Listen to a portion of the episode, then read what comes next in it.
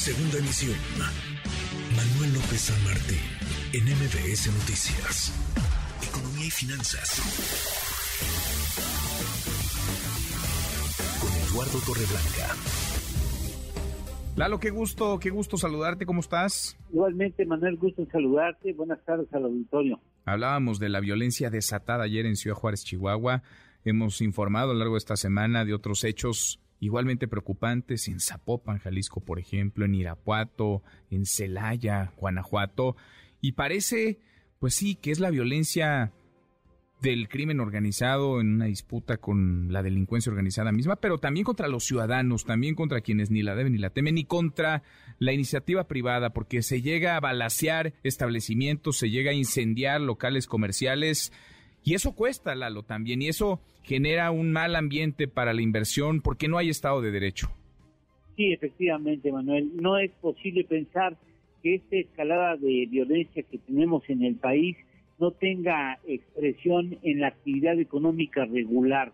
Tiene un costo que pagamos finalmente todos los mexicanos y basta ver eh, que llegue al extremo ese tipo de violencia, llegan a las consecuencias últimas para darnos cuenta que nos deja sin empresas, que nos deja sin empleos, sin perspectivas eh, para el futuro.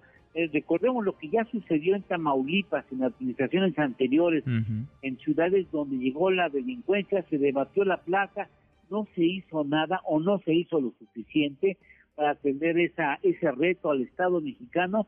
Bueno, había cientos, para no decir incluso miles, en ciudades pequeñas, cientos o miles de establecimientos donde antes había una empresa, donde antes había uno, dos o tres trabajos que se encontraban entonces vacíos, este, prácticamente abandonados, saqueados muchos de ellos sin que nadie atendiera. Y después pues nadie regresó a esos lugares a montar las empresas. Eh, y se perdió el trabajo, se perdió la inversión, pero se perdieron oportunidades. En el 2021, Manuel, se estimó, el, el Instituto para la Economía y la Paz estimó en 4 billones 920 mil millones de pesos el costo de la violencia, el impacto económico de la violencia, es decir, en ese entonces poco más del 20% del Producto Interno Bruto, casi una cuarta parte de este Producto Interno Bruto expresado en dólares, más de 250 mil millones de dólares. Y así fueron muchos de los años anteriores. Y en este 2022 todo apunta que se va a dar el crecimiento, esta cifra ya sería superior a los 5 billones de pesos. Imagínate cada año tirar a la basura, desperdiciar inversiones, desperdiciar oportunidades por 5 billones de pesos.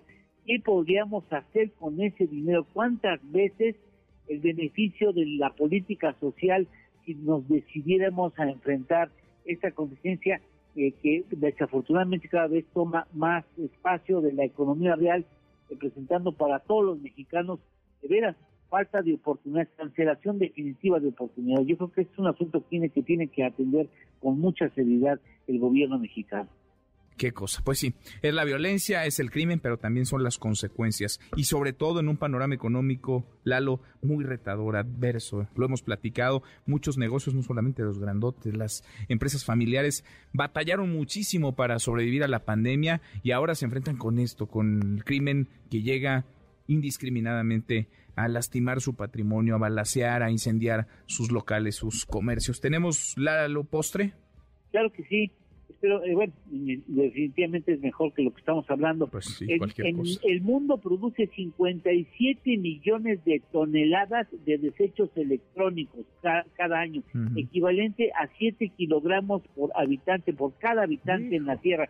De ese tamaño es el área de oportunidad en el reciclaje pues en este mercado. Y de ese tamaño tendría que ser nuestra nuestra responsabilidad. Abrazo, gracias, gracias Lalo. Igualmente, que tengan un excelente fin de semana, nos escuchamos el lunes. Tú también, acá nos vemos el lunes. Abrazo, gracias. Es Eduardo Torreblanca.